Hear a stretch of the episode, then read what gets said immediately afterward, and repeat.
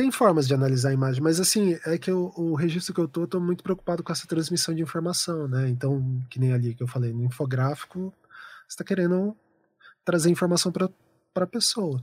E, cara, você transformar uma coisa numa imagem, ou decidir uma ilustração, determinado tipo de desenho, estilo de ilustração ali, você já está excluindo uh, um monte de outras percepções, né? É igual escrever um texto. As palavras que você não colocou são tão importantes quanto as que você colocou, Sim. né? Tipo, e a imagem também tem essa dimensão de outra forma, né? Ela articula isso de outra forma. Você está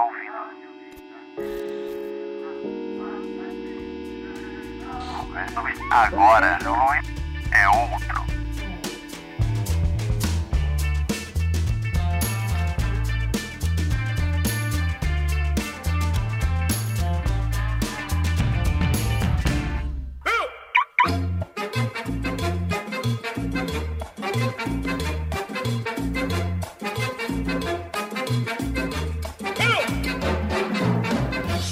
Saudações, classe trabalhadora, operária, camponesa, meninos, meninas e os que não se identificam com nenhum desses dois gêneros também. Cristiano Machado, seu âncora favorito de todos os podcasts, falando aqui. E hoje, no 16 programa do Agora é Outro Podcast, com o Rafael Ancara, um cara Ancara, um cara. É, um cara pelo um cara que eu tenho muito, muito, muito carinho há muito tempo. Conheço ele há bastante tempo, desde a época lá da Cracóvia do Anticast. É, bom, já conheci ele antes de entrar na Cracóvia, né? Já ouvi o podcast antes disso, mas é um cara sensacional que hoje veio falar sobre um tema muito pertinente é, e não tão explorado quanto deveria ser, como, você, como ele vai falar ao longo do programa aí. Mas, como sempre, venho aqui falar, pedir dinheiro para vocês, falar, entra lá no Apoia-se, entra lá no, no, no Catarse, né? enfim.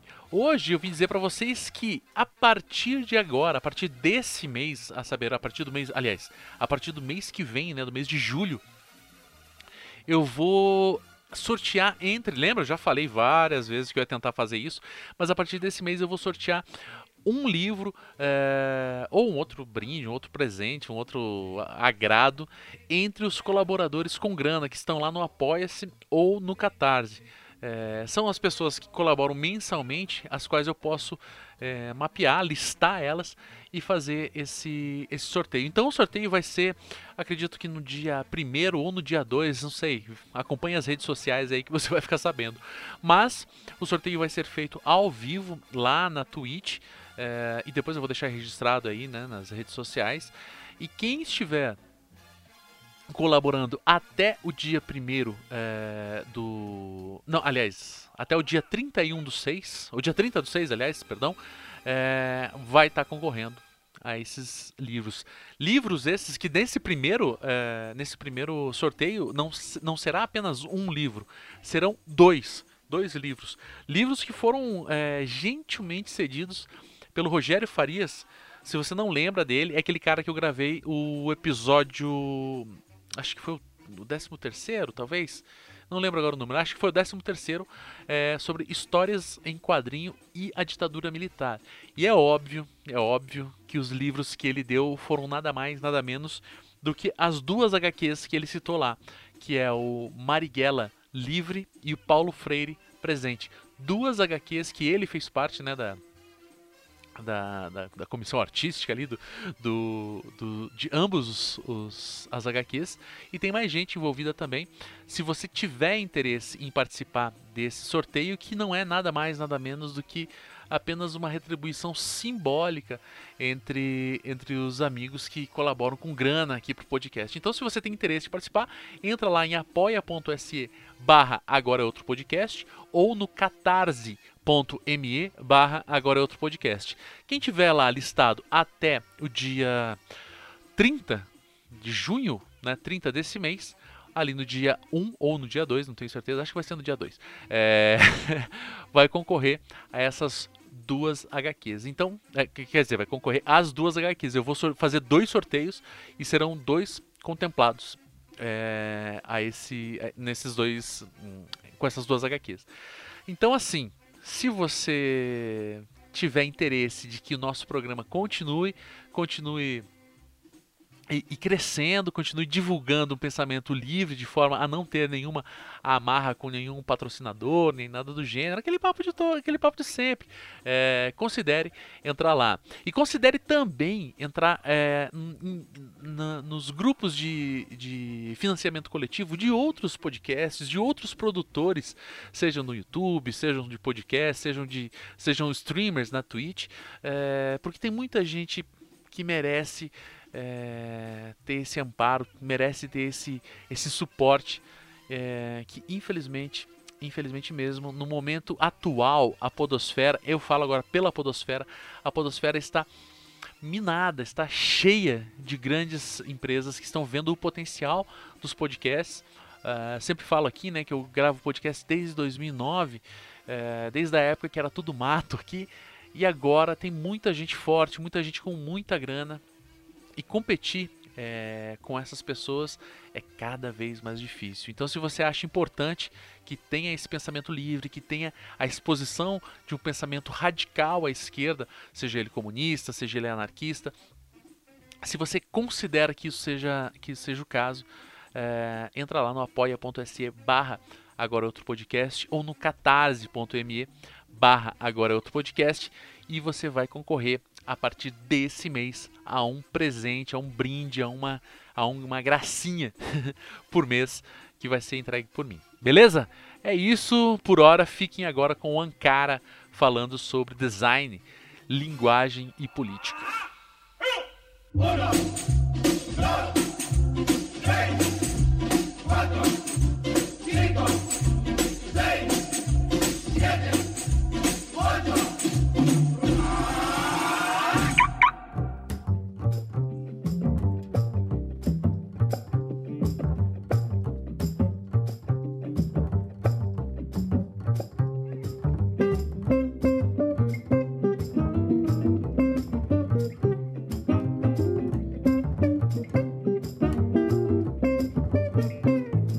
Rafael Ancara, que honra Olá. monstruosa, que honra na que honra astronômica ter uma pessoa hum. que, tal qual eu, comemorou muito a morte de Olavo de Carvalho. Nossa, nem fale, né? Tipo, esse foi é, um dos pontos altos aí. Da pandemia, né? Da pandemia.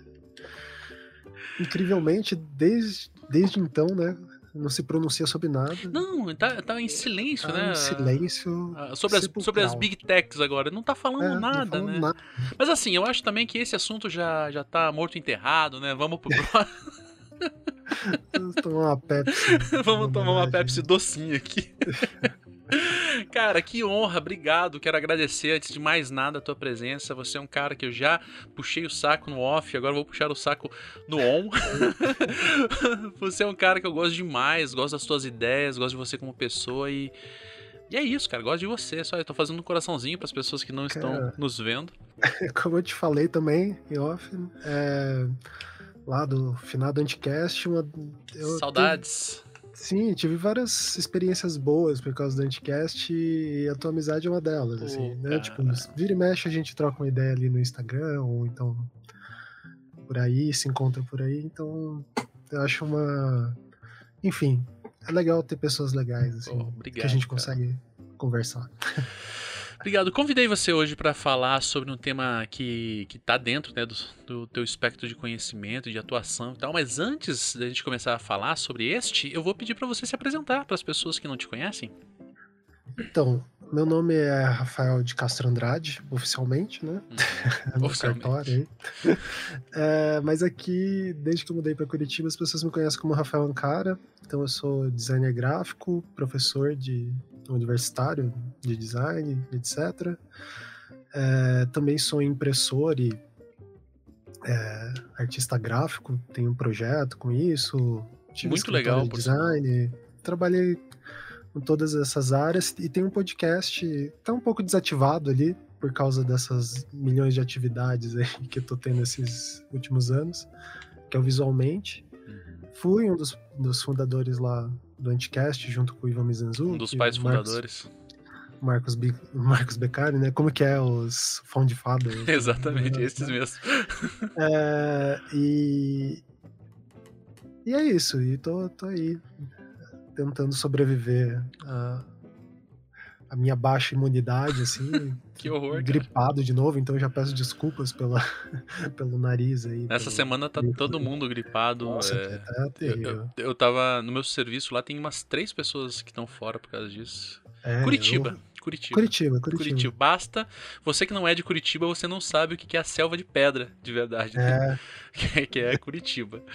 Mas, cara, bom, te convidei hoje pra gente falar sobre design e linguagem, que é um tema que, em primeira instância, algumas pessoas podem até estranhar, achar o que, o que, que isso tem a ver com a proposta, né, do podcast, mas me parece que tem muito a ver, né, design e linguagem. Falando é, separadamente, design tem muito a ver com política e linguagem tem completamente tudo a ver com política, né? Eu acho que talvez, não sei, você pode me corrigir, em algum, em algum aspecto, não sei se o design ele pode se abster de ser político, mas a linguagem é impossível você se abster de, de É. política, né? é legal que você já tocou num ponto, assim, que é o, que eu venho batendo. Viemos aqui pra agredir, né, cara? É, venho dando essa voadora há algum tempo, assim, e que a gente vê no design, principalmente daí me localizando, né? Tipo, sou pesquisador também, né, na área de design, e bastante no contexto do design brasileiro, afinal, estou aqui e não, não nego que Uhum. estou no Brasil e gosto da- de pensar o design a partir daqui, né?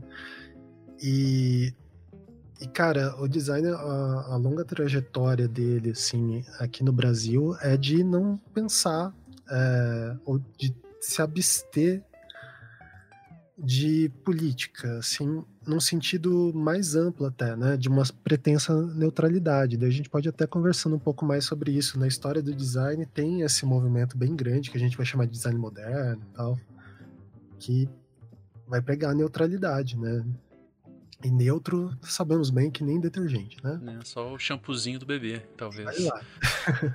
Mas então me fala um pouco sobre isso, cara, sobre como como pensa. Bom, primeiro de tudo, é, não sei se você pode dar uma, né, talvez abusando do seu do seu professorado, né? Dar uma introdução porque assim, design é um conceito amplo, né, que pode, não sei se, se isso tá certo isso que eu vou falar, mas abarca muitas coisas diferentes, muitas atividades diferentes, né? muitas práticas diferentes. Ou você acha que design é propriamente uma única linguagem, uma única maneira? Não, sim, é, isso que você falou, ele faz bastante sentido, porque assim, dentro da própria área do design, tem essa, esse incômodo, né, que é a definição da área, o que, que é design, né? Uhum. Então tem vários autores que tentaram definir, sempre se tenta definir, e pra gente que pratica também é um pouco confuso, né? A gente não consegue delimitar que nem a área que eu mais atuo, que eu pratico e, e que penso sobre, de uma certa forma, é o design de é, design gráfico, né? Que seria essa galera que produzia cartaz, livro. Em algum momento, esse conhecimento vai para produzir sites e pensar essas coisas online. Mas também é a pessoa que produz marcas, né? Tipo, faz identidade visual. Só que dentro desse arcabouço também tá aqui no Brasil, né? A gente tinha tem o design de produto, que é a galera que faz cadeira, faz móveis, pensa mobiliário. E com a complexidade aí da complex- complexificação das profissões, né, vai ter outras é, habilidades, tipo design de unhas, brincadeira. Esse é um, é um tópico que a galera xinga muito, assim. É, apesar de eu achar que é, esses termos, né, eles têm um, um porquê de ser já comento. Mas tem daí design de serviços, design de UX e, e por aí vai, né, que são outras é, outras especificações, né, de áreas de trabalho que tem na, na área, assim. O que que acontece? É, essa confusão, né, tipo, ela talvez esteja ligada a alguma questão identitária. As pessoas querem, ah, por exemplo, que nem um engenheiro. O engenheiro fala, ah, eu construo um prédio, deixo o prédio de, pré, de pé, assim, né? E o design acaba sendo associado a uma questão só estética, né? Tipo, durante muito Uhum. tempo, né? Foi reforçado isso. Então, é, é claro que o design E, e também me vai ser permita, e me permita te, te interromper. É, limitada a uma questão apenas estética, né? E coloco apenas entre aspas aqui. E com isso, em sendo apenas estético, sendo diminuído como uma coisa secundária, como uma coisa tipo, ah, É, como se estética fosse uma coisa descartável. exato, né? como, Tipo, como não é necessário, é experiência estética uma não espécie- fosse uma uma- coisa importante. uma espécie né? de luxo, assim, né? É, então, é, isso é interessante, né? Porque a gente vai começar a ver que essa profissão ela tem esse mal-estar, né? De, de existência, mas daí eu tô falando bem localizado aqui no, no Brasil, né? Tipo, o que, que um designer faz, né?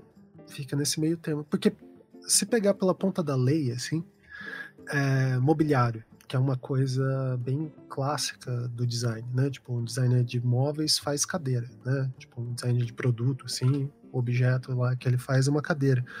Só que pela por lei, assim, né? Quem faz mobiliário, se eu não me engano, é uma coisa do âmbito da arquitetura, né? Que os CREA, o CREA determina lá, é uma coisa de arquitetos fazerem isso, né? Então daí tem outros debates que daí entram dentro, a regulamentação de profissão de designer, todas essas coisas. Mas tipo, acho que dando esse panorama ali da tua pergunta, né? Tipo, o que, que é design? Foi isso, né? O que, que era Uhum. design? Ele é essa profissão que teoricamente é a pessoa que vai é, projetar, mas não é exatamente isso, que é projetar no sentido de organizar as informações, o que tá, o que pode ser para criar alguma coisa. Assim, hoje em dia, se fizesse essa pergunta, sei lá, retrospectivamente, é, há uns 5 anos atrás eu ia te responder muito diferente, há uns 10 mais ainda, e sei lá, quando eu tava na faculdade eu ia ser, enfim, muito idealista como todo jovem, né? E, e agora, como eu tô ficando velho, como todo velho, tô ficando cético e pessimista. Assim. Exato. Mas é, eu acho que ela é uma profissão importante, assim, não, é, não digo que é uma profissão essencial, ou então que o fazer e existir no mundo do design, eu acho que ele é muito curioso, assim, a necessidade em algum momento de ter essa pessoa nomeada como organizadora das coisas ali, Uhum. seja coisas visuais, seja coisas de objetos, né? Então, Uhum. mais ou menos nessa, nessa linha aí. É interessante pensar como em alguns momentos até lhe faltou vocabulário para algumas coisas, né? Porque, porra, tem certas coisas que é até difícil. Assim, eu não sou da área de design, como você sabe, eu sou filósofo. É, Mas, mas é, é, é, é interessante pensar como faltam, talvez, talvez até. Como a gente já vai falar de design e linguagem, talvez a falta de vocabulário para determinados conceitos já seja um, um indicativo de que essa, essa comunicação e o é, essa linguagem e o, e o- e o design eles têm talvez esteja ainda é, em processo de ou, ou não Sim, é, então, isso é interessante que você comentou, porque assim, daí indo para o ambi ambiente da linguagem, é, daí se a gente pensar por uma linha bem estruturalista, né, tipo, que a linguagem é, a partir, é estruturada a partir do texto, Uhum. daí de fato, falta vocabulário para o design. Agora, uma coisa que eu acredito muito é que assim, ah, o texto, ou a, linguagem verbal, assim, é uma das dimensões que a gente pode se comunicar, né? Uhum. E aí, por exemplo, o design, ele, ele é um dos lugares onde a gente articula isso, né? Tipo, por exemplo, a publicidade é um ambiente que articula muito bem a linguagem visual, né? Consegue se comunicar muito bem com a linguagem visual. O design também, só que de uma forma, é, às vezes, excessivamente sofisticada, que às vezes não comunica muito com o público, né? Tipo, é, tem, apesar de, claro, tem várias vertentes de design, assim, mas a, a publicidade talvez tenha incorporado melhor, sabe? Por exemplo, a questão de retórica visual, assim, sabe? Aquelas sacadinhas publicitárias, geralmente elas estão nesse universo, assim. E, e no design, quando a gente tá falando de imagem, cultura visual nesse sentido, né? A gente ainda tá atrelado a algumas, algumas convenções, cara, que são um dos como que eu posso dizer assim, são os calcanhares de Aquiles assim da nossa profissão, aqui no Brasil, né, no contexto brasileiro. Então, por exemplo, é, eu tinha comentado contigo lá atrás, né? Por que, que eu falo tanto do design brasileiro? O design brasileiro ele tem uma, uma questão muito interessante que é assim, é, se conta a história do design brasileiro a partir da institucionalização do design. Então, assim, a partir do momento que se tem uma escola, uma universidade com um curso de design no Brasil, se fala o que é feito depois disso é design, o que era feito antes se desconsidera, né? Se desconsiderava. Hoje em dia a historiografia mudou bastante, né?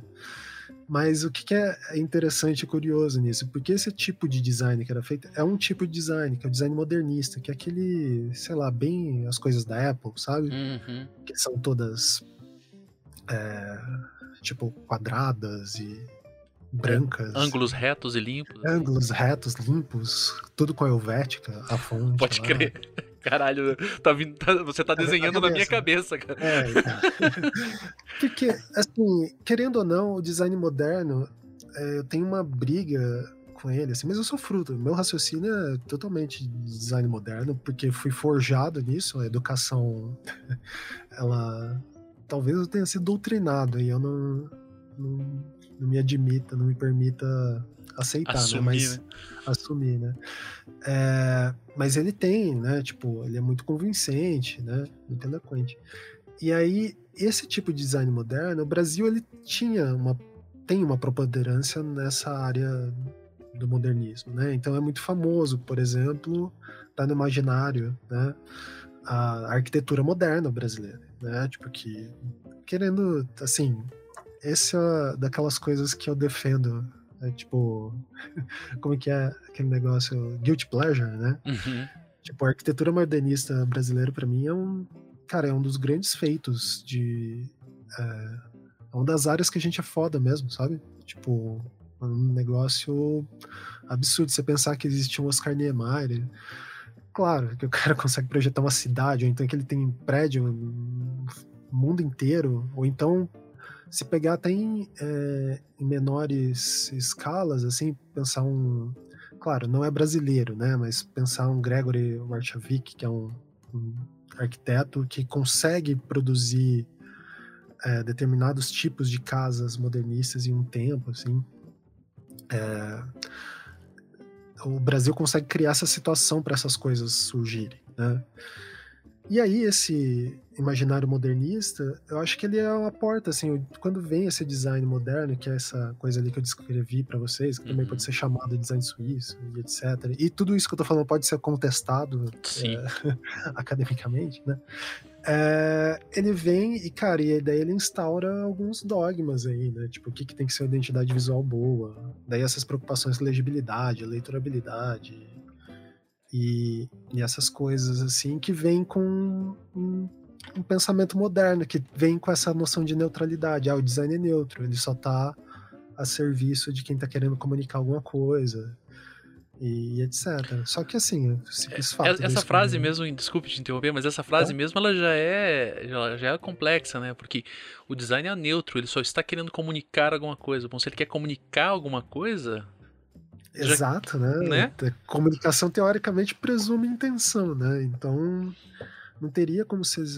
Mas, cara, esse é doido como esse discurso, a gente tem chamado ele de um discurso positivista, assim, da- dentro do design, né? O design ele é muito influenciado, principalmente a área que eu atuo, que é design de informação também. Ela tem um. O positivismo lógico, ela vai fundar muitas da- das ideias que tá por trás desse tipo de design, né? uhum, É, E aí, claro, isso vem até disfarçado numa, por exemplo, ah, o designer está pensando é, resolver um problema da população, está com a preocupação do usuário, por exemplo, ou tá na preocupação das pessoas. Só que esse tipo de preocupação é a, o problema não é a preocupação, o problema é a forma que você aborda, né? Então, será que o design ao existir no mundo ele não cria um novo problema, né? uhum. E daí tentando voltar para a parte da linguagem que você tinha comentado, é, eu acho que é, tem essa esse incômodo, né? Porque assim, quando a gente vai articular a linguagem, cara, não tem como você não você ser neutro nesse sentido, né? Tipo, você, você vai, se, se você formatou alguma mensagem e, por exemplo, um caso clássico ali do que eu trabalho que é infografia também, né? Tipo, essas coisas você vai transformar uma coisa de um texto corrido, né? Tipo, ah, vamos supor, caso clássico, tem um texto lá de umas 40 páginas e você alguém pede para ah, faz um infográfico disso para ser mais fácil de ler. Esse tornar mais fácil de ler, é claro, é um processo gigante assim, mas basicamente é facilitar o nosso processo cognitivo que já está treinado para consumir informação de um jeito é, pega essas pistas visuais e vai entrando no texto, né? Tipo, e daí a gente vai mesclando, transformando uma coisa que era texto é, escrito em imagem, etc. Só que, cara, se eu transformei, por exemplo, estou falando aqui com o Cristiano Machado, quem nunca viu a cara dele, é, pode estar tá imaginando qualquer cristiano, né? Tipo, agora se vê a tua foto, é outra coisa. Essa outra coisa já é um texto. A simples decisão de colocar uma foto sua para te representar tá dizendo, tá trazendo mais informação do que o texto traria. Então, é, a articulação de linguagem no design gráfico, assim, ela é muito importante. E a gente não pode achar que simplesmente é, colocar uma imagem ou deixar de colocar não vai afetar né, essa informação no final das contas. Assim, isso é um, é um dilema e, cara, e é difícil é, fazer o público leigo entender isso. Imagine, assim, o, os estudantes de design. É muito difícil deles captar, deles sacarem que a, a profissão deles tem esse nível de perigo, sabe? Uhum. Que é um perigo bem com, real, assim. Sim. É, isso tudo que você falou é bastante pertinente, né? Algumas coisas que você estava falando agora, eu estava pensando enquanto você estava falando, né? O fato da, da, imagem e tal, transformar um texto em, infro, em, infográfico. Eu já li milhares de textos e já vi centenas de infográficos e eu nunca tinha feito essa associação que você falou agora. Que agora que você falou, parece óbvio. Parece óbvio, parece não, é óbvio, né? Mas eu já vi cent... como eu falei, centenas de infográficos dos mais variados possíveis, imagináveis, porque, né, eles estão por aí, né? Os infográficos são uma realidade. É... Estão, estão no mundo. E, e, texto também. Texto parece, né, de um tempo para cá, agora tô começando é, a... Depois de um tal de Gutenberg. é, de lá pra cá. Tem mais ainda. E eu nunca tinha feito essa associação direta, assim, né? Como que um texto se transforma num infográfico, como que alguns elementos do texto se transformam em gráfico desse info, né, e por aí vai. Isso, e é assim, essa essa relação assim entre texto e imagem é engraçado porque nos estudos de linguística aqui no Brasil a gente tem ah, para estudar isso a sério, né? Tipo, tem acho que vários estudos franceses e tal. Uh, o que eu acabo estudando é uma matriz inglesa de um cara chamado Michael Twyman, que ele estava querendo descrever é, é, efêmera, né? Que são esses materiais impressos descartáveis, assim. Então, sei lá, uma, um ticket de viagem, coisas assim. E o cara fica muito bolado que não tinha teorias de linguagem. É, as teorias de linguagem não consideravam direito a a imagem, né? A imagem, ela sempre foi preterida, assim, ao longo, porque ela é polissêmica. Cada um vê o que quer, interpreta Sim. da forma que quer. E ele cria um esquema, assim, baseado num, num linguista chamado David Crystal, ele incorpora dentro de um, de um modelo lá de leitura é, a imagem é, que ele vai chamar de pictórica dentro e daí você consegue analisar ela de uma outra forma, assim, o quanto de informação que ela carrega, da mesma forma que você analisa um texto. Então, assim, é claro, tem vários daí. É, provavelmente alguém que estudou semiótica vai falar, ah, não, mas sei lá, o, é, a semiótica não, né, semiologia ou, ou um bartesiano vai, semiótica mesmo, vai falar que já tinha ou, algumas coisas. Era Pierce, desculpa. Pode, pode deixar isso. eu, vou me, eu me enrolo com essa parte ali de, dos semioticistas, mas enfim, eles se entendem.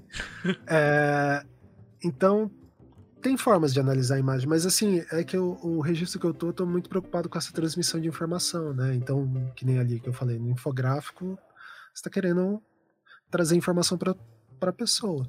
E, cara, você transformar uma coisa numa imagem ou decidir uma ilustração, determinado tipo de desenho, estilo de ilustração ali, você já está excluindo é, um monte de outras percepções, né? É igual escrever um texto. As palavras que você não colocou são tão importantes quanto as que você colocou, Sim. né? Tipo, e a imagem também tem essa dimensão de outra forma, né? Ela articula isso de outra forma. Sim. É, você falou uma frase agora há pouco, né, nessa última, nessa, nessa tua última fala, que na é, enfim, que as pessoas veem o que quer, né? Enquanto você falava, eu perguntei, mas veem o que quer ou veem o que são ensinadas a ver, né? Então, daí entra naquela, naquela questão, né? É, se elas são ensinadas a ver. Assim, eu tendo a acreditar que assim, a gente só enxerga e consegue compreender o que. as imagens e tal, né? Pensando em cultura visual, pela circulação, né? Então, eu- sei lá, deixa eu lembrar aqui. É que a gente não viu, por exemplo, um iPhone do nada. Uhum. A gente viu ele foram criando-se as condições para se enxergar um iPhone ou se enxergar um aplicativo, né? Então Uhum. Essa- esses imaginários eles foram sendo construídos aos poucos, né? Tanto que tem aquela, apesar que é uma, eu acho que é uma evidência anedótica, assim, eu não tenho muita certeza disso por N questões, né? Mas dizem que quando o pessoal lá, os eh, os povos originários que estavam vendo as caravelas chegando, eles viram e não conseguiam reconhecer, né? Daí eles fizeram associações com outras coisas. É bem possível, né? A mente humana, ela é produtora de muito significado, assim, né? Sim. E que a gente não, não reconhece, sei lá, você vê um Jesus numa torrada, né? Então, Exatamente. é, a gente associa outras coisas, mas falando de produção de imagem nesse sentido, assim, tem um, um componente também da surpresa, né? Tipo, eu- eu não fi... é faz sentido isso que você falou, assim, pensando agora, né?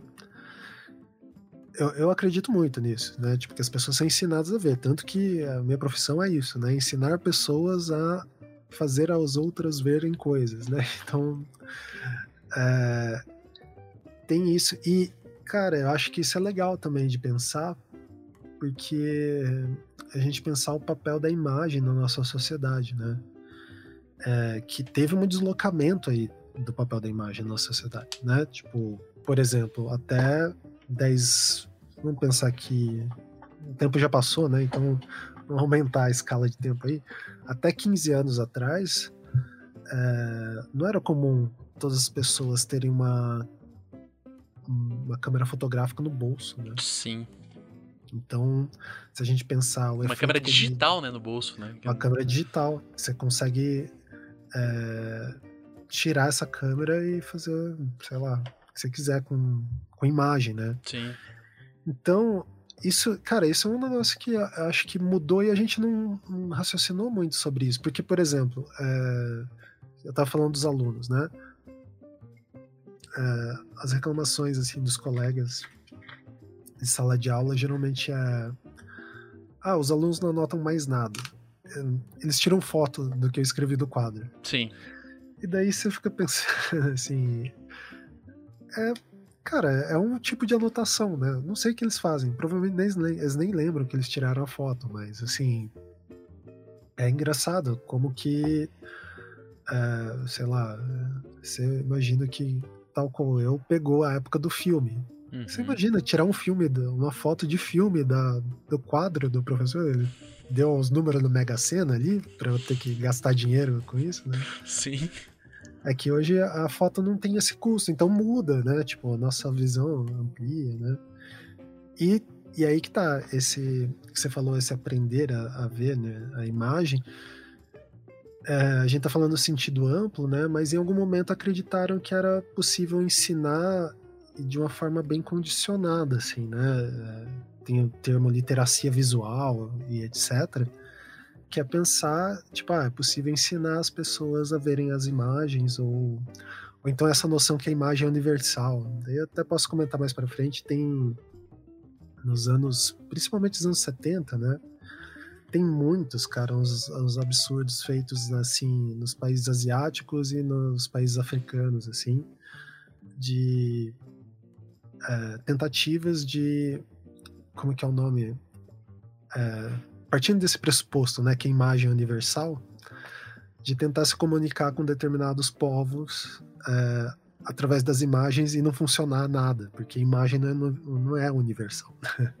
tipo, ela é uma convenção cultural daquela pequena ou grande cultura, né? Sim. O problema é que agora estamos inseridos aí nessa grande internet que daí todo mundo reconhece um meme. Quer dizer, todo mundo, todos os brasileiros, pelo menos, né? Sim.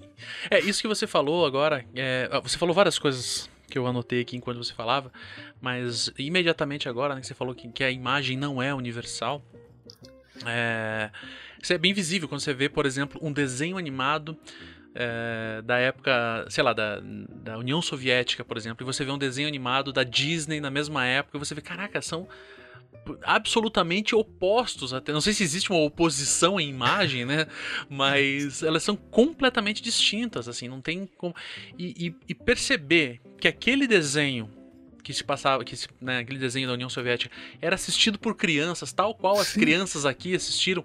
E daí a gente que está aqui na periferia do capitalismo se pergunta por que, que eu assisti esse e não aquele? Porque eu não faço, eu não sou nem soviético e nem estadunidense. Mas tem um desenho que me parece muito ok, aquele ali, aquela coisa que tá falando apenas de desenho animado, né? É aquela coisa que, que cabe na minha cabeça, que cabe na minha memória perfeitamente, que eu acho completamente normal, ao passo que o desenho da União Soviética eu acho bizarro, acho assustador, acho esquisito, acho. Tem, tem um estranhamento ali, né? É, e, e, também, cara, só para te, tá só para concluir ainda, é, e daí você falou, né, da, dos países asiáticos e países africanos, é, tem também um elemento de racismo aí, né? Sim. Um elemento brutal de racismo, né? É, não, cara, e é bem doido é, é isso, porque assim, por exemplo, te dar dois exemplos é, que é, de coisas que eu estudo, né?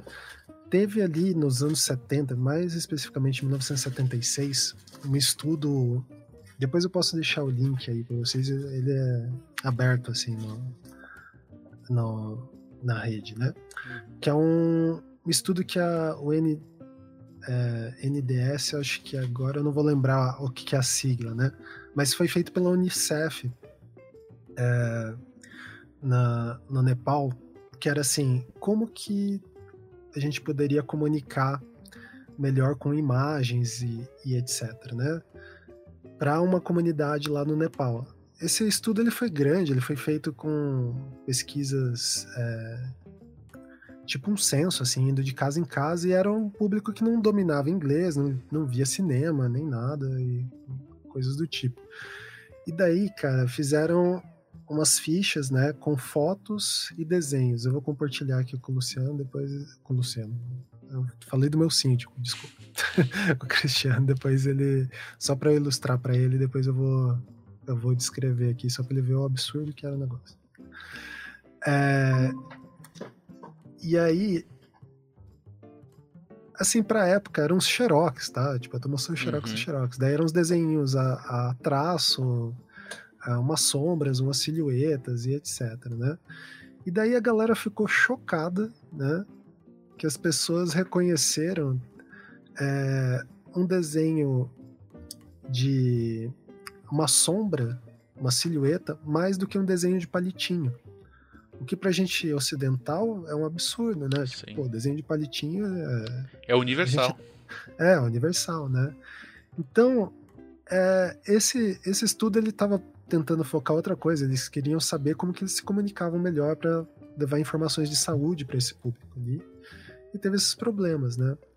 A minha orientadora, Carla Galvão Espinilo, ela trabalha bastante com isso, né? Reconhecimento de imagens para a saúde, né? Então, ela trabalhou um tempo com essa, com essa ideia e ela que me indicou esse texto aqui, eu sempre achei muito curioso as representações, né? Então, é, para a gente ver esse, claro, aqui a gente tá. Cara, tem, deve ter muitas camadas em torno. Teria que voltar historicamente, né, para traçar o contexto desse estudo, assim. Mas se pensar em 76, está no auge do orientalismo ali, né? Tipo, Pode essa crer. ideia orientalista. Então é claro que os caras vão presumir. Tem um outro estudo que daí foi feita por um grupo chamado Isotype. Não é um estudo, né? Era um material para se comunicar com as pessoas na Nigéria. E, cara, e desenhos do tipo cartoon, assim, que as pessoas não se reconhecem. Não é nem cartoon, é um tipo de representação do Isotype, que é uma. É tipo um grupo que é, deu origem aos pictogramas modernos, assim. Mas é um tipo de representação que as pessoas não se enxergam, né? Não se reconhecem e então. tal. Então, isso é muito legal de pensar que essa ima a imagem não é universal, mas ela é contextual. Então, para determinados grupos, ela pode funcionar. É que essa ideia de querer uma imagem universal, um design universal, é muito doido o subtexto que está nela, né? Tipo, se é universal, quer dizer que alguém está dizendo que aquilo é universalizado, né? Sim, então é uma alguém postura, determina, né? É uma postura imperialista na imagem. E daí você pensa, quando o próprio termo design universal existe, né? Tipo, de querer fazer um design que atenda a todos. Ele tá. É, é muito parecido com a, aquelas teorias, acho que são sociológicas, né? Tipo, fardo do homem branco e tal, né? Tipo, ah, um design universal, ele vai querer o bem de todo mundo, ó que legal. Cara, quando você tá querendo o bem de todo mundo, você tá. Você tá zoando alguém no meio, assim, né? Sim. Tipo, no mínimo, assim, né? É, eu, eu acho que pensar um design universal seria como pensar um idioma universal, né? Sim. Porque, É. porque você. é, é, Eu não sou, não sou da área da, da linguística nem nada, mas eu penso que, por exemplo, eu falo um pouco de japonês, porque eu morei lá no Japão, falo um pouco de inglês e falo um pouco de alemão. né? Entendo um pouco de alemão.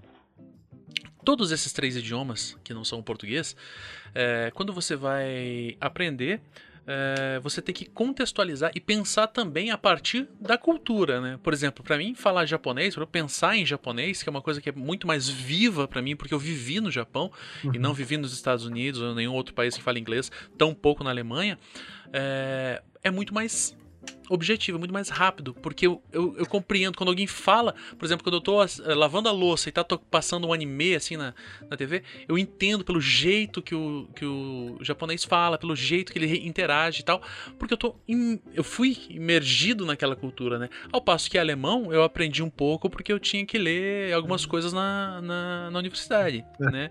Então eu acho que pensar um design universal é tão no- no- inocente, eu acho que é uma palavra agressiva para se utilizar. Mas acho que é tão problemático quanto pensar um idioma universal, né? Isso, ele, cara, e é inocente porque, assim, eu acho que o- na época que surge esse tema ali, ele também vai ser fruto dessa época dos anos 70 ali, se não me engano. O problema é ele perdurar. O problema no design são é, essas coisas que perduram, sabe? Tipo, esses argumentos, esses discursos, eles demoram, no design demora muito para se atualizar, né? Então, e às vezes ele se transforma, como que eu posso dizer?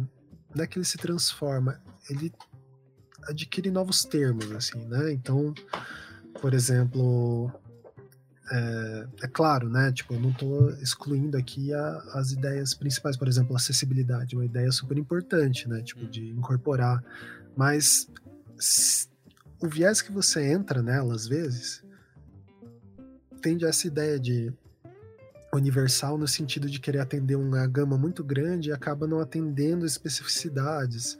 Quando na verdade a, a própria noção de design, é, alguém fazendo algo para alguém, talvez seja uma coisa muito excludente por natureza, né? Tipo, então tem uma questão meio ontológica assim do- da existência do, da- dessa profissão, sendo que ela poderia ser um conhecimento, tipo, sei lá, tipo português, todo mundo articula, eu cada vez pior, mas a gente articula essa, essa coisa, né? E daí um- uma coisa que você comentou que eu achei bem interessante, que assim, em algum momento, acho que foi em off, a gente tá comentando Paulo Freire, né? Uhum. Você falou do pensar em japonês ali, e isso é uma coisa, acho que é uma sagacidade ali do, do negócio do Paulo Freire, que é uma coisa interessante do design também. Um design bem feito, geralmente, cara, ele cria esse contexto cultural, assim, né? Tipo, você consegue captar esses códigos visuais que estão em determinada imagem e tal. E a forma de você en- entender e, e compreender e aprender melhor é dentro dessa. Quando você está imerso, né? Então você morou no Japão, você sabe reconhecer os contextos, né, de que aquilo vai ser dito, ou então de como que vai ser dito. Acho que o, o design ele também ele um design bem feito, assim, né? Daí tipo o que que é bem feito, né?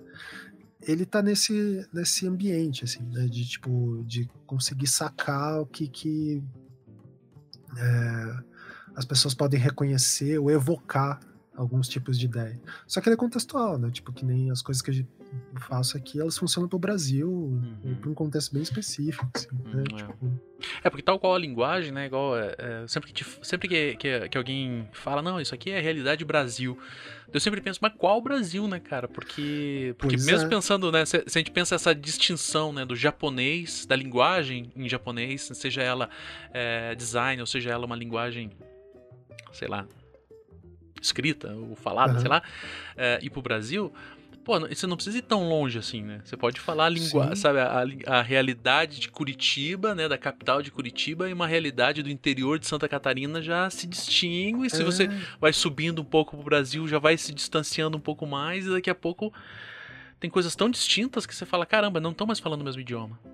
É, tipo, o, o Paraná, cara, ele é um estado é, minha família daqui. Eu, eu só nasci em São Paulo por por um acidente de percurso, assim, mas. É, Caiu do caminhão no meio é, do trajeto. mais ou menos isso.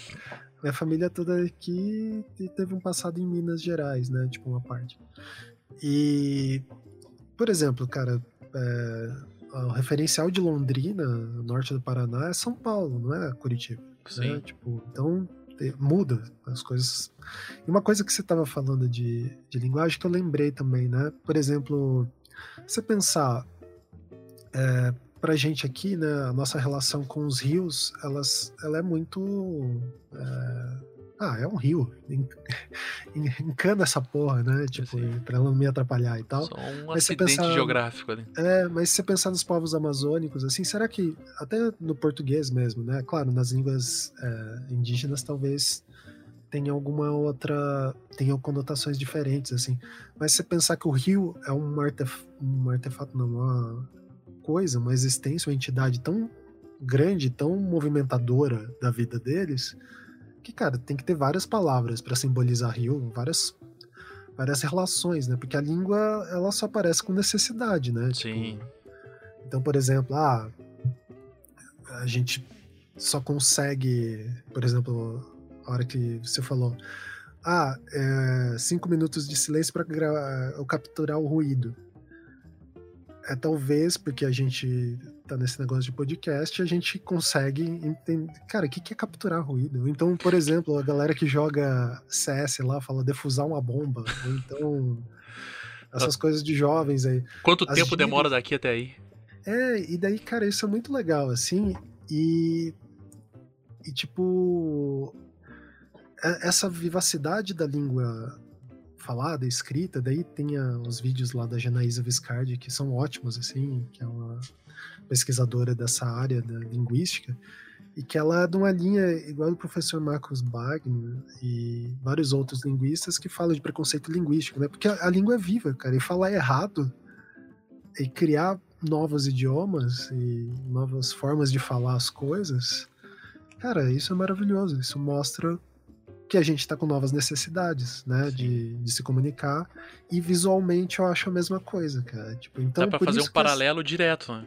É, por, por, isso que uma ideia de um design moderno ele é complicado, assim, né? Tipo de, ah, existe uma forma só de fazer e tal. Tem, tem uma passagem, assim, desse, desse caso, só mostrando como que é confuso. É, tinha um designer é, norte-americano, é italiano, norte-americano, chamado Massimo Vignelli. Ele é um dos grandes designers desse estilo modernista, assim. Daí tem o documentário da fonte helvética, né? Que é a fonte moderna, suíça, perfeita, teoricamente, etc. Imbatível. Imbatível. E daí tem um trecho ótimo que ele fala assim: ah, isso já nos anos 2000, assim, ele comenta, ah, não preciso, para que eu, eu vou usar mais fontes? Já criaram as três definitivas, assim, dele fala. Um lance meio fim da história, assim, né? Fim do é, design. Exato, é o fim de design, assim, não precisa você criar mais nada, porque já, tudo já foi criado. E, e, de fato, ele fez várias marcas nos Estados Unidos e tal. E são marcas marcantes da American Wines, da 3M. 3M? Não, 3M foi outro cara. É, mas daí vai comentando dessas marcas e tal, e ele fala, ó, tem essas três fontes aqui, uma delas é Helvética, né, e não precisa se criar mais nada. Só que aí que tá, quando eu uso uma Helvética numa marca, sem eu dizer nada, eu já tô dizendo muita coisa. Tô dizendo que aquele negócio é para ser reconhecido como refinado. Sim, é, chique. Como chique. E daí começa, né? Tipo, eu tô excluindo alguém, eu tô querendo. Por que, que eu tô querendo dizer isso, né? Tipo, essa, esse subtexto, essa é a parte mais legal. Assim, é, né? Esse exemplo que você deu da Helvética aí é interessantíssimo, claro, mas em contrapartida também é, é interessante pensar por que, que Comic Sans é engraçado. Exato. Então, é, o que que, o que que torna naquela fonte engraçada, né? Será que é o uso dela? Será que é ela em si, né? Eu acho que é uma. E daí, esse que é a coisa que mais me fascina, e talvez porque que eu tô nessa área e porque que eu tô falando disso, né? São essas sobreposições é, de percepções da cultura visual, né? Então, por exemplo, a Comic Sans. Lá, o cara que fez a Comic Sans é um tipógrafo ultra talentoso, assim, chamado Vincent Corner. Ele foi contratado lá para a Microsoft para fazer a fonte. Do ponto de vista de, tipográfico, a Comic Sans é uma fonte excelente, assim, né? Porque ela tem uh, um desenho adequado para negócio infantil, ela é bem programada e etc. Só que o uso dela ela foi feita para uma finalidade muito específica. O desvio de uso dela gera coisas engraçadas, né? Tipo, ou trágicas. E que daí gera esse preconceito, né? Tipo, que da mesma forma que a gente tem um preconceito linguístico, tem esse preconceito estético, né? Cara, eu tava pensando nisso. Eu assim, ó, será que a Comic Sans não é como, de certa forma, porque você lê, você bate o olho em Comic Sans, seja ele qual for, em qualquer contexto, se você souber o idioma, você lê e compreende da mesma forma que você Exato. conhece uma Helvética, você lê tranquilamente, sem erro nenhum. É, só que tem uma coisa, se tiver escrito com uma fonte é chique, se tiver escrito com outra fonte é engraçado. E daí, enquanto você falava, fiquei pensando, mas não é como a gente escutar um texto. Por exemplo, há tempos atrás, eu tava gravando um podcast de poesia. É, e eu queria. É, e era um texto de um poeta nordestino. E daí eu fiquei pensando, porra, mas não vai ficar zoado com sotaque curitibano, um texto nordestino? e daí depois eu pensei, olha a idiotice que eu tô falando. Porque assim, foi um, uma, uma auto, um auto preconceito com o meu próprio sotaque. Porque várias vezes eu já vi pessoas sacaneando, por exemplo, sei lá, vamos supor aí, Star Wars. Vamos imaginar que todos eles tivessem sotaque nordestino.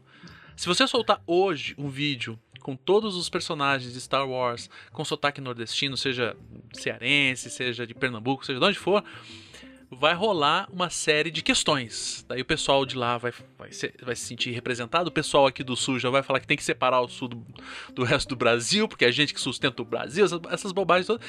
E no final das contas, um, uma história que se passa há muitos e muitos anos atrás num, numa galáxia muito distante hum, poderia ter pessoas com sotaque da onde poderia, fosse é. porque de fato eles, certo eles nem falam inglês né primeiro de tudo né Exatamente. e, e daí eu fiquei pensando será que Comic Sans a gente não vê da mesma forma que a gente ouve nós aqui do sul né a gente não vê da mesma forma que a gente ouve é, um, um sotaque de um pessoal lá do, do Nordeste ou do Norte do Brasil e tem essa é. sensação? Ou você acha que não tem nada a ver isso que eu tô falando? Não, tem tudo a ver, assim, até porque isso que a gente tá falando seria o estilo, né? Deixa eu só falar assim, a gente... a gente... vê no sentido amplo, assim, eu não, eu não vejo, tá? Isso. É, eu não tenho preconceito aqui, com nenhuma é, língua, quer dizer, talvez eu até tenha, mas não tenho consciência é. dele, então quando eu descobri eu já, já quero me... a gente tá falando no sentido... Usual assim. aí, né? É, e cara, agora eu não vou lembrar, eu tava ouvindo algum podcast, uma entrevista de algum... É, oh, ah, acho que era de uma humorista nordestina dela falando, né, que o como é difícil, é, como o, o sotaque nordestino ele empurra as pessoas para comédia. E isso, cara, isso é igual o que a gente tava falando ali da noção do orientalismo ali, né? Tipo, Tava tão imbuído que as pessoas. Cara, eu não sei se foi a conseguiam- mesma coisa, mas ainda essa semana eu tava vendo. É, tava ouvindo alguma coisa sobre isso também, cara. É, então, acho que foi um podcast que saiu essa semana. Agora eu não lembro. É que eu ouvi tantos, essa, particularmente essa semana, Hum. que E falando, tipo, porque os grandes humoristas, eles são né, do Nordeste, É. e daí como se essa maneira de falar empurrasse eles de certa forma. Por que, que você não tem um grande galã de novela que seja nordestino? Exato, que seja É. no des- Ho- É, Hoje você tem, né? Tem o Wagner É, Moura, por exemplo, né?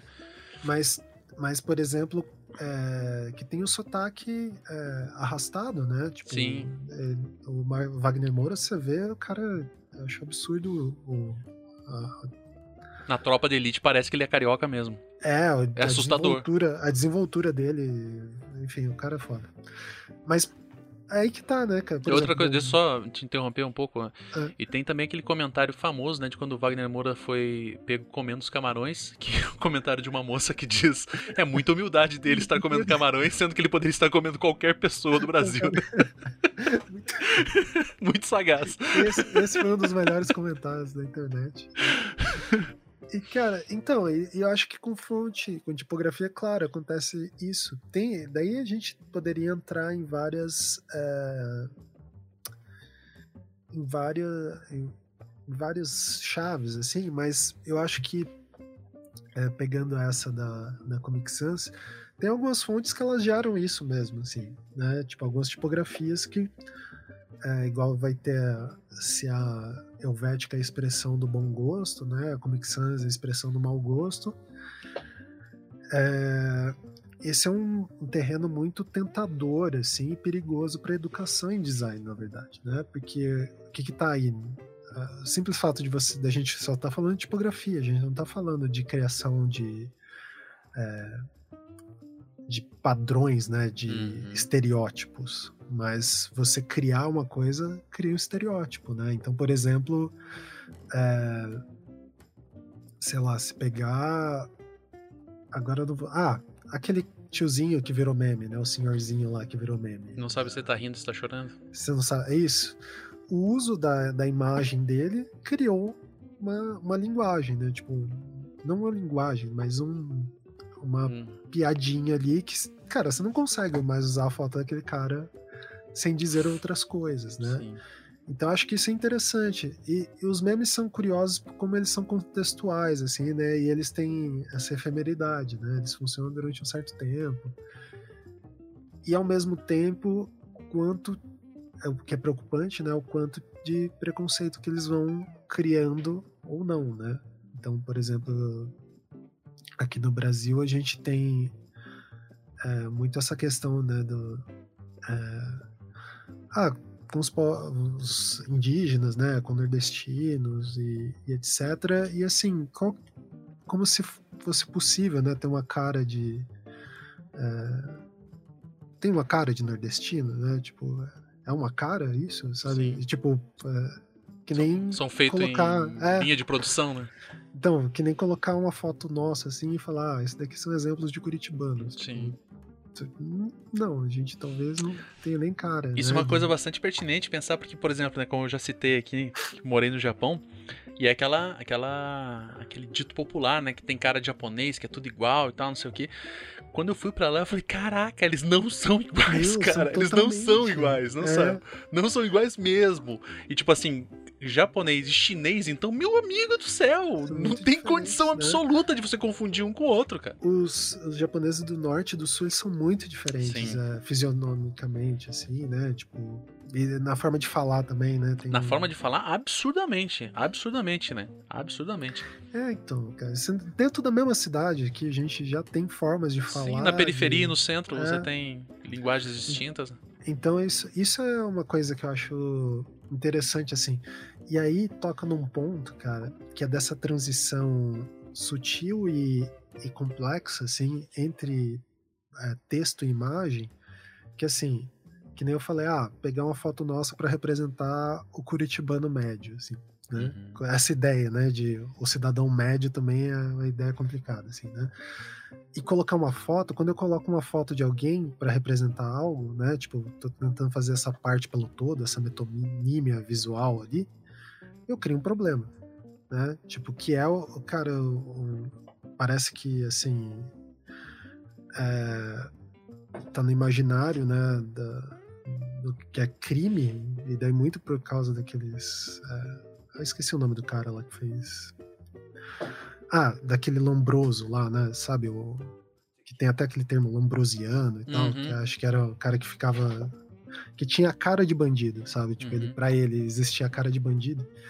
Então, é... isso é você pegar uma parte pelo todo, você criar um estereótipo. E, cara, e a imagem é horrível pra fazer isso. A imagem é boa pra identificar precisamente uma coisa. Então, por exemplo, se o Cristiano nunca tivesse me visto e eu falar, cara, me encontre em tal lugar, e daí ele perguntasse, é, tá, como que você é? Daí eu falar, ah, um cara alto de barba e óculos. E eu tenho muitos sósias aqui em Curitiba. Ou eu sou sósia de um dos sósias, então Sim. não sei. É, provavelmente ele ia confundir, né? Uhum. Agora, se eu mando uma foto, talvez ele fosse confundir menos, porque eu aumentei a precisão, né? A imagem é muito boa para isso.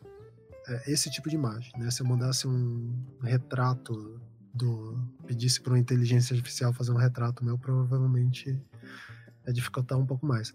Agora, se fosse pro. é, como a gente está querendo falar, ah, o cidadão, o- as pessoas, os moradores de Curitiba. Não tem se eu for descrever com características textuais, então, tipo, ah, os- as pessoas de Curitiba, elas têm ascendências eh, diversas, né, em sua maioria, não sei nem se é a maioria, isso é um discurso Discutível, muito né? daqui, é, É discutível. de ascendência europeia e tal. Eu não precisei nada, então eu não... é, São ideias que daí eu vou formando na minha cabeça, mas eu não tenho, eu não canalizo elas no indivíduo só esse, essa sutileza do uso da imagem, cara, é muito difícil. Assim, tipo, você vê que. Por isso que eu acho que a imagem e o design, assim, ele poderia contribuir muito, né? Discursando mais sobre esse tipo de linguagem. Que é, o, ah, é a discussão que eu tenho muito com os, os meus amigos jornalistas e com, com os alunos, né? Eu dou aula de fotografia para jornalismo, né? Então, Que legal. de entender é, que a, a foto nem sempre é documento, né? Às vezes, dependendo do jeito que eu tô usando ela, cara, a gente viu, né? Tipo, o quanto que às vezes é, uma foto com uma legenda errada, ou então pode, sei lá, até matar a pessoa, né? Falando do jeito que tá associado errado e tal. Então tem, tem uma sutileza aí no negócio. Uhum. Cara, muitas coisas, cara. Eu... Muitas coisas mesmo, cara. Uma coisa que você falou lá atrás, há bastante tempo, você falou né, aqui, ó. Que, que, a gente- que eu questionei você, né? Que a gente vê o que quer, ou a gente vê o que é ensinado a ver, né? E daí você falou que essa é talvez propriamente a profissão de designer, né? É, Exatamente. conduzir as pessoas e tal. E se o, desi- se o, se o profissional é, é quem conduz, a pergunta que fica, né, numa perspectiva bastante agora política de fato, é quem paga esse profissional determina para onde ele conduz, né? Isso. Assim, isso se a gente partir de um pressuposto que é possível conduzir o ser humano, né?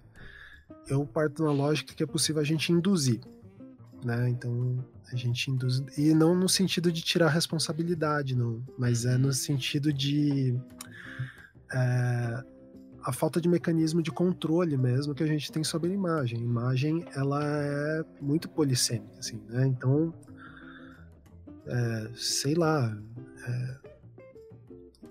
agora não me ocorre nenhum exemplo, mas cada pessoa consegue ver uma imagem de uma certa maneira. E com o passar do tempo, né, a gente vai grudando outros significados na imagem. Nas palavras também acontece isso, né? A gente pega raiva, ranço de determinada palavra, determinadas palavras caem em desuso, mas a imagem, a gente tem uma relação muito mais é, intrínseca, assim, muito mais feroz com ela do que com com as palavras, né? Então, se partindo desse pressuposto ali, né, é claro, quem contrata esse esse profissional, ele provavelmente tá Tem uma intenção. tem uma intenção. E aí que tá, também tem uma coisa, que daí é a questão ética dentro da profissão, que nunca é discutida dentro desse parâmetro, né?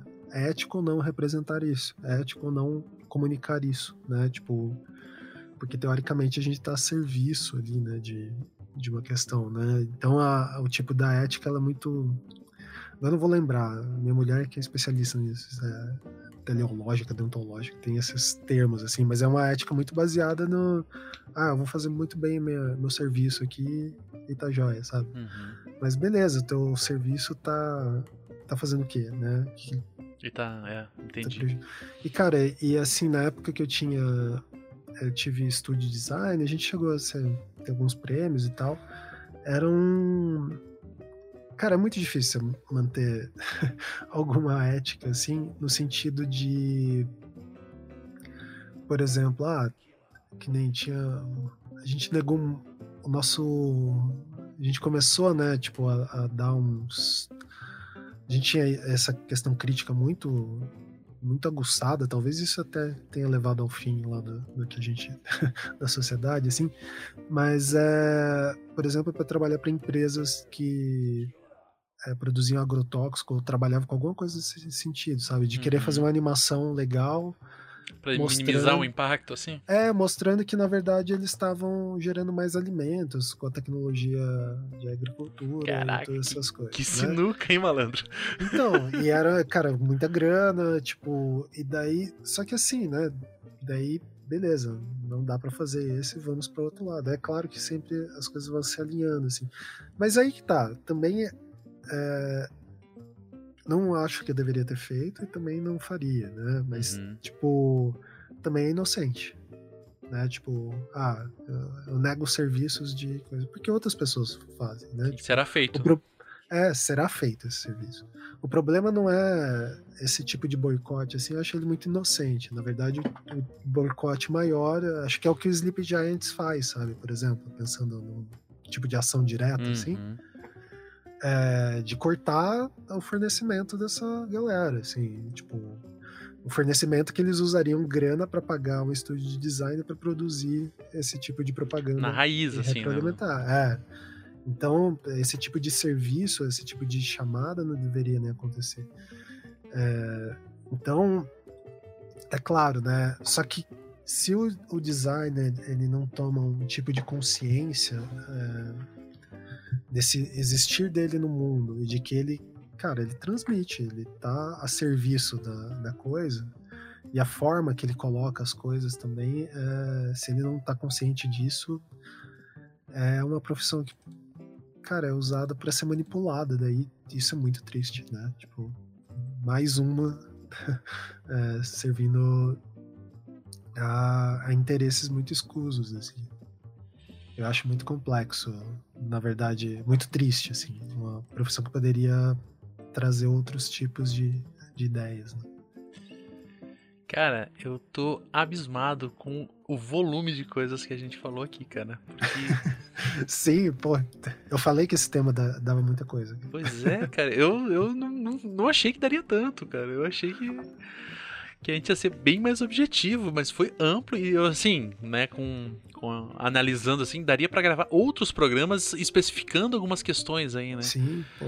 Então, antes de mais nada, eu já quero dizer que você já está convidado para voltar aqui e falar especificamente sobre questões que a gente falou pontualmente, né? Aliás, que você falou pontualmente, né? Eu só interrompi Pô, você com isso. piadas. Pô, eu que fico. Tô, já tô à disposição aí. E é sempre um prazer ó, me ouvirem falar aleatoriedades.